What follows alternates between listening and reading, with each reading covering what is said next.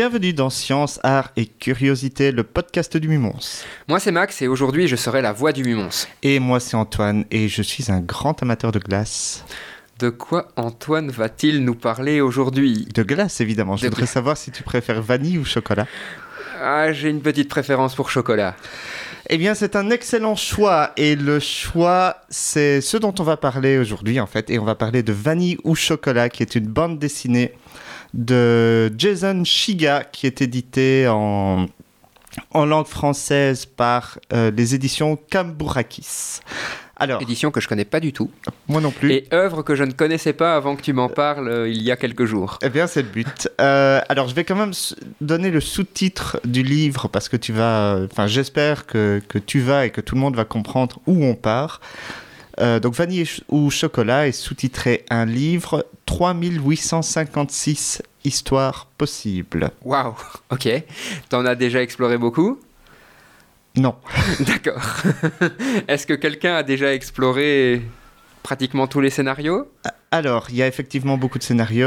Euh, je vais peut-être expliquer un petit peu c'est quoi le principe. Mais oui, il y a des gens qui sont arrivés au bout du livre dans le sens où il y a des fins plus intéressantes et des fins, et des fins heureuses. Donc, je vais expliquer, euh, revenir un petit peu sur le principe. C'est le principe des livres dont vous êtes le héros.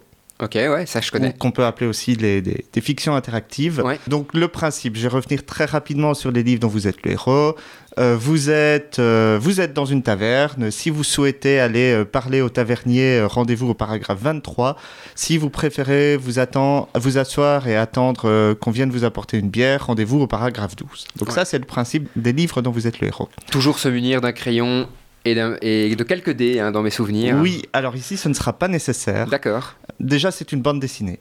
Donc euh, tout, tout, est visuel, il y a du texte, hein, il y a des dialogues, etc. Mais euh, il n'y a, pas de, a pas de numéro de paragraphe. Et les, les, les cases euh, sont reliées ensemble par des, des, lignes. Et donc on arrive très rapidement. le personnage qu'on incarne, Jimmy, arrive chez le, chez le marchand de glace. D'accord. Qui lui demande s'il préfère vanille ou chocolat. Et donc, si on choisit vanille, on va suivre une ligne qui va nous faire changer de page et nous amener vers une autre case. D'accord. Et si on choisit chocolat, eh bien, on arrive ailleurs, simplement. D'accord. Tu as choisi quoi en premier, toi? Je n'aime pas la glace vanille. Donc, tu as choisi chocolat en premier Voilà, aussi. voilà. Et oui, il vaut mieux. Le, le choix vanille. La vanille, c'est pas très intéressant. D'accord très vite, euh, on va être euh, confronté à d'autres choix qui vont créer de multiples embranchements jusqu'à, a priori, 3856 histoires possibles, avec des fins diverses et variées, la plupart étant euh, assez négatives. Quand tu dis négative, mort du personnage, disparition du monde, Exactement, des choses comme ça. voilà, ces deux-là principalement. ok, d'accord, oui, en effet, très négatif. Comme c'est une bande dessinée, peut-être avant d'aller plus loin dans le concept, est-ce que tu sais nous dire un petit peu à quoi ça ressemble visuellement? Est-ce que c'est... Alors, on est loin des bandes dessinées euh, classiques euh, européennes. On n'est pas non plus sur du, euh, sur du comics avec des, des, couleurs dans tous les sens. Alors, au niveau du dessin, on est sur quelque chose qu'on pourrait rapprocher du, du webcomics, par exemple. des dessins très simples. Ouais, moi, quand je, quand je l'ai feuilleté un petit peu, j'ai vu un, un, parallèle avec les super nanas. Je sais pas si, si, tu peux valider ou pas, pour ceux qui connaissent. Je connais mal les super nanas, mais écoute, euh, peut-être. Ouais, donc on est sur un. Pour moi, on est sur un dessin assez. Euh, ce que je qualifierais de primaire, hein, quand même. Euh, il n'y a pas nécessairement beaucoup de détails dans, dans le dessin. La palette de couleurs euh, est assez flashy dans, dans, dans, mes souvenirs. On, on, est sur cette gamme-là, mais je pense que l'intérêt de cette bande dessinée n'est pas nécessairement dans le dessin, mais bien dans le fait qu'on peut avoir un nombre assez colossal d'histoires différentes en fonction des choix qu'on va faire. Oui, alors toujours au niveau de la forme, on a donc du, papier glacé, on n'est pas du tout sur un papier classique, avec plein de, sortes de... Des marque-pages. Hein, des marque-pages. Et donc à chaque fois qu'on va suivre une ligne, il va nous amener sur un marque-page, on va devoir tourner la page, essayer de se repérer. C'est pas toujours évident de savoir où on doit aller, je crois que ça fait partie du... De l'expérience, Du charme du livre. Ouais.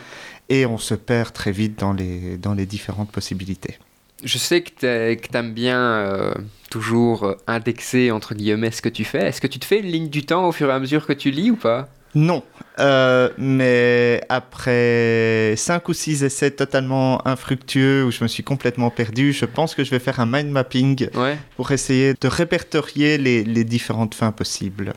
Ok. Alors maintenant, je pense que comme on a parlé de, de, de, de, de la BD, on peut essayer de rentrer un petit peu plus dans l'histoire en étant attentif à ne pas faire trop de spoil. Alors je vais pas spoiler beaucoup déjà parce qu'il y a 3856 histoires possibles. On est d'accord. Voilà. Euh, je vais spoiler. Bah, je vais répondre à deux questions en même temps, celle de l'histoire et euh, celle des sciences. D'accord. Donc en fait, euh, Jimmy, le personnage qu'on incarne, s'il choisit la glace au chocolat, très vite va souffrir de maux de ventre. D'accord. Va se réfugier dans un bâtiment un peu lugubre, emprunter les toilettes. Ouais. Et quand il sort des toilettes, il va rencontrer Professeur K. Il va rencontrer le professeur K. Alors le professeur K, c'est l'archétype du savant fou qui travaille euh, seul dans son laboratoire et crée des inventions complètement dingues. J'ai trouvé un certain parallèle avec, euh, pour les plus vieux qui connaissent peut-être, Day of the Tentacle. Absolument pas. Tu sais qu'est-ce que c'est? Faudra en parler alors. D'accord. Euh, c'est un très vieux jeu vidéo. Non, pas maintenant. D'accord. Donc le savant fou de Day of the Tentacle pour ceux qui connaissent. Et ce savant fait Ah, bienvenue, tu, tombes bien, j'ai justement trois inventions à tester. Ah. Et tout, tout, tout le sel du livre va tourner autour de ces trois inventions. D'accord. Alors, la première de ces inventions, c'est le Kilitron 2000, un gadget apocalyptique. On a... Les gadgets ont toujours des noms comme ça, on a l'impression. Hein. oui. Donc une pression sur le... Donc c'est une sorte de cabine, on rentre dans la cabine, on appuie sur le bouton et ça tue tout le monde à l'extérieur de la cabine. D'accord. Voilà, le Kilitron 2000. On comprend un petit peu mieux le nom aussi. Hein voilà. Alors là, le, professeur K fait des, liens avec certaines choses en, sciences. Alors tout est toujours transformé, tout est toujours un peu tordu pour en faire quelque chose d'intéressant narrativement parlant. Et il dit que cette machine permet de maîtriser l'entropie. Par exemple, il demande à Jimmy de tirer à, à pile ou face, et puis il parle de la théorie des univers en mécanique quantique, l'univers vient de se diviser en deux, etc de façon assez drôle, il lui demande de recommencer, de ne pas révéler la face de la pièce. Et donc Jimmy demande Ah, là aussi l'univers s'est divisé en deux. Non, parce que ce ne sera qu'une fois que tu auras révélé la pièce, etc. Donc on est un peu sur le, le chat Schrödinger, ce genre de choses. Donc c'est plutôt de l'introduction de concepts via... Euh, c'est presque de la vulgarisation scientifique. D'accord. Voilà, presque. Donc c'est intéressant, ça permet, je pense, aux gens d'avoir des notions qu'ils ne connaissent pas nécessairement, et s'ils veulent aller plus loin, après, ils peuvent faire ce qu'ils veulent. Oui. Alors elles sont un peu tordues, toujours, mais, mais voilà. On a quand même pas mal d'œuvres, hein, euh, globalement jusqu'ici, qui euh, tordent un petit peu les principes scientifiques, scientifique pardon, pour euh, le, bien de la, narration. indispensable. Je crois que c'est indispensable. Ok, donc là, tu nous as parlé du Kilitron 2000. Peut-être euh, l'autre euh, l'autre invention, enfin une des deux autres qui reste Alors, la deuxième invention, c'est le calmar. En, en, anglais, c'est squid. Je n'ai pas retrouvé à, à, quoi ça correspondait exactement. Donc, en français, c'est le quantum de liaison mémorielle et d'archivage. D'accord. c'est une machine qui permet le transfert mémoriel d'un cerveau à un autre. Oh, excellent, parce qu'en plus, c'est des choses dont on parle beaucoup à l'heure actuelle, pas nécessairement sous cette forme-là, mais euh, le transfert d'esprit est quelque chose qui, qui, interpelle beaucoup. Euh. Donc, euh, donc Jimmy va pouvoir aller explorer un petit peu les... la mémoire du professeur K. D'accord. jouer énormément là-dessus aussi. D'accord. Et puis il y a le troisième morceau. Ah. Et là, c'est le gros morceau. Donc il y a une chose que je n'ai pas dit, c'est que c'est le titre en anglais de vanille ou chocolat, qui n'a rien à voir, c'est pas euh, vanille ou chocolat. Je ne sais pas pourquoi ils ont traduit. Bah, peut-être parce que c'est le premier choix. Probablement, mais pourquoi ne pas avoir gardé le titre initial? Après, il est peut-être difficile à traduire, il y a peut-être déjà des choses qui, existent en, français sur ce nom-là. C'est Meanwhile, qui veut dire en gros pendant ce temps. D'accord. Et donc, euh, la troisième, euh, la troisième invention, c'est une machine temporelle. Excellent. Et donc, dès qu'on commence à rentrer là-dedans, eh bien, on va pouvoir euh, aller dans le passé, modifier le présent, modifier le futur. Euh, on a le meanwhile qui est qu'en fait, eh bien, on va retourner, il va se passer deux choses. Pendant ce temps-là, on va se voir ce qui se passe parfois à d'autres moments, etc. D'accord. Petit détail, je pense qu'on en, on en parlera euh, très prochainement, mais le livre intègre une des, des contraintes euh, par rapport au modèle actuel qui permettrait d'imaginer un voyage dans le temps, qui est qu'on ne peut jamais retourner plus loin que l'invention de la machine. D'accord. Donc la machine a été inventée il y a de mémoire 7 ans, et donc on ne devrait jamais pouvoir retourner plus de 7 ans en arrière. Ok. on en parlera dans, un prochain podcast, euh, certainement la semaine prochaine. Voilà, après je n'ai pas totalement, je n'ai pas encore exploré tout le bouquin, donc il n'est pas impossible que cette règle soit euh, brisée à un moment, mais, mais voilà. D'accord.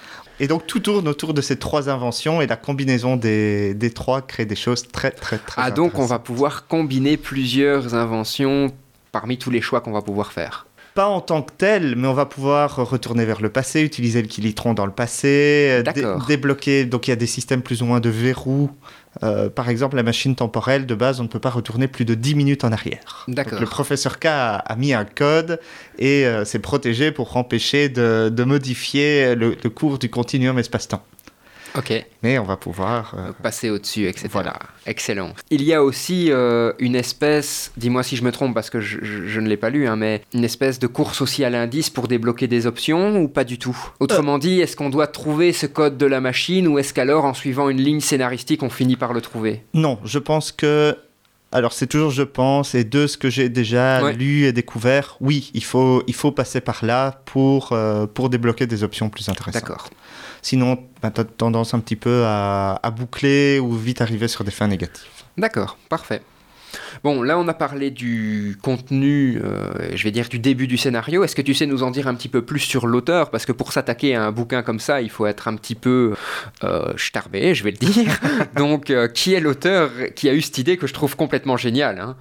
Donc l'auteur est à la fois euh, auteur de bande dessinée, c'est pas c'est pas la première fiction interactive qu'il crée. je ne connais pas les autres, donc ne, ne m'embarque pas là-dessus. Je ne t'embarquerai pas là-dessus. Mais surtout, il est mathématicien. D'accord. Tu penses que c'est un lien de cause à effet, le fait qu'il soit mathématicien et qu'il ait produit une bande dessinée comme ça Ça a plus qu'un lien de cause à effet. Donc il y a un petit texte, une introduction au livre. Je vais la lire. je vais me permettre de la lire, je pense qu'elle est intéressante. Vanille ou chocolat voit le jour sous la forme d'une série de sept organigrammes à la complexité croissante.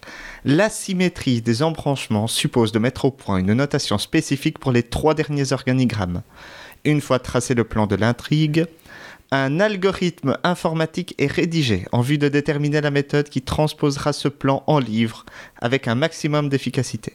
Cependant, le, problème s'avère être NP complet. Faudra que tu expliques des choses là, hein, quand même. Va falloir faire appel à un mathématicien. Grâce à un algorithme heuristique V-opt qui tourne 12 heures durant sur une bécane SGI, une solution est trouvée au printemps 2000. Ce n'est qu'après 6 mois supplémentaires de travail que la maquette est bouclée une fois encore, grâce à des algorithmes bricolés maison. Au terme d'une année d'élaboration, la production démarre et le livre est achevé un an plus tard. Bref. C'est génial parce que, enfin, sans rentrer dans les détails de ce qu'est un problème NP complet, euh, etc., on pourra, euh, si vous voulez, une fois faire un. on va inviter un mathématicien pour, alors. Pour nous en parler un petit peu, mais ce que moi je trouve génial dans ce que tu es en train de raconter, si on synthétise, c'est qu'en gros, il a rédigé une bande dessinée grâce à des algorithmes Exactement. pour optimiser tous les scénarios qu'il avait imaginés. C'est génial. Je trouve ça complètement dingue de habituellement, tu fais, tu fais dans l'autre sens. Enfin, tu, crées une histoire. Et même quand tu fais, euh, entre guillemets, un livre dont vous êtes le héros, bah, tu réfléchis aux embranchements, etc. Tu commences pas. Tu, tu, tu fais pas d'optimisation derrière. Euh, non, non, c'est terrible. Et, tu commences pas par une idée mathématique. Enfin, c'est complètement, euh, complètement fou. Et moi, ce que j'aime beaucoup dans, dans, cette idée, c'est que là, on a vraiment un un, cas qui est pratiquement un cas d'école, je trouve, où le, la technologie sert d'appui à un artiste pour faire quelque chose qui n'a pas encore nécessairement été fait, en tout cas avec une telle envergure. Mhm, tout à fait. Et, je trouve personnellement que euh, c'est ce que doit être la technologie, un outil qui peut servir plein de gens dans plein de buts différents. Bon, essayons de faire en sorte que ces buts soient positifs, on est bien d'accord. Voilà, ça incarne très très bien, en tout cas, ma vision de la, de la technologie, c'est super. On voit qu'il y, y a, du boulot derrière par rapport à, à, l'auteur. Hein. Et il y a du boulot à la lecture. Il y a du boulot à la lecture, mais voilà, là c'est notre boulot entre guillemets. Concrètement, à qui conseillerais-tu euh, cette œuvre et pourquoi? C'est une excellente question. Euh, pas à tout le monde. Euh, clairement pas. Donc, tous les gens qui ont l'habitude et qui veulent absolument avoir une histoire linéaire, quelque chose qui se tienne, etc., faut pas, faut pas essayer. Il faut être, il faut être un peu joueur, de un, et il faut être acharné. Il faut vraiment être acharné, sinon l'histoire, enfin l'histoire, la, lecture peut s'avérer un petit peu, un petit peu frustrant. Donc même moi qui ai l'habitude des livres dont vous êtes le héros, j'adore. Mais euh, je le prends, j'essaye, je le pose, euh, je le reprends deux semaines plus tard. C'est ça, c'est pas un livre dont tu vas faire euh, tu vas passer 24 sur 24, 7 jours sur 7 dessus. Et, je pense que si je veux avancer, je vais devoir à un moment passer par la prise de notes, d'une façon ou d'une on est d'accord. Enfin, moi, je l'aurais fait directement en perso. Euh, idéalement, il faut essayer de ne pas repasser par euh, un embranchement qui, qui, a déjà été fait. Quoi. Autant lui s'est amusé à optimiser son livre, je pense qu'il faut qu'on optimise la lecture aussi de, de notre côté. Je pense que la personne qui veut s'attaquer à l'œuvre doit en effet vouloir vraiment s'y attaquer et pas juste euh, l'aborder, sinon elle va pas voir l'ampleur du, du, du, potentiel du livre. Mais une fois que tu te dis, c'est bon, je suis convaincu, je veux me lancer dans l'aventure, à qui d'autre tu le conseillerais? Euh, c'est vraiment difficile à dire. C'est vraiment difficile à dire. Je suis pas sûr qu'il y ait un public cible particulier. Oui. Euh, je serais tenté de dire, euh, passez en librairie. Prenez, enfin, si le livre est disponible en librairie, je ne suis pas sûr que ce soit le cas, pas facilement. Feuilletez-le, regardez, essayez de voir à quoi ça ressemble et c'est vraiment une expérience à part. Et donc, en tant qu'expérience à part, ben, j'ai du mal de, coller un, un, public cible. C'est clairement pas pour tout le monde. Euh, après, bon, ça vaut la peine d'essayer. Quoi. Ok.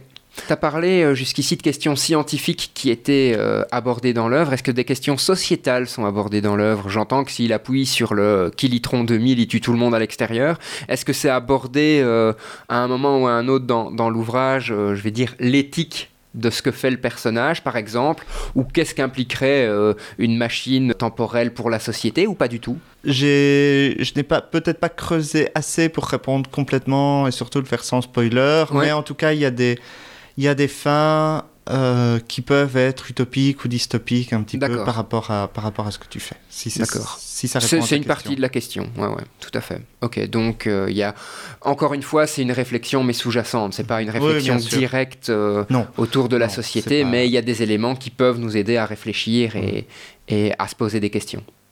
Alors, ben, aujourd'hui, ce sera un podcast un peu plus court que, que d'habitude. C'est pas plus mal. C'est pas, plus mal. Antoine, on va terminer sur euh, la citation comme d'habitude. Ben, une petite citation d'Amélie Nothomb. Le seul mauvais choix est l'absence de choix. J'imagine que dans le bouquin, si tu choisis rien, t'avances pas. Non. On est bien d'accord. tu choisis vanille et l'histoire est courte. ok, parfait. Avant de terminer, encore une fois, on remercie euh, les studios UFM, euh, donc qui est la radio des étudiants de, de, Mons, pour nous accueillir et nous mettre à disposition euh, tout ce beau matériel. On vous prépare pour la semaine prochaine des podcasts qui vont traiter de temps. Donc vanille et chocolat a été une petite introduction pour maintenant passer dans le voyage temporel au sens mm. strict du terme. Donc. Normalement, la glace, c'est plutôt pour le dessert. Ici, on l'a fait en apéro. Exactement. Et sur ce, ben, on vous souhaite une bonne journée et une très très bonne semaine. À très bientôt. À bientôt.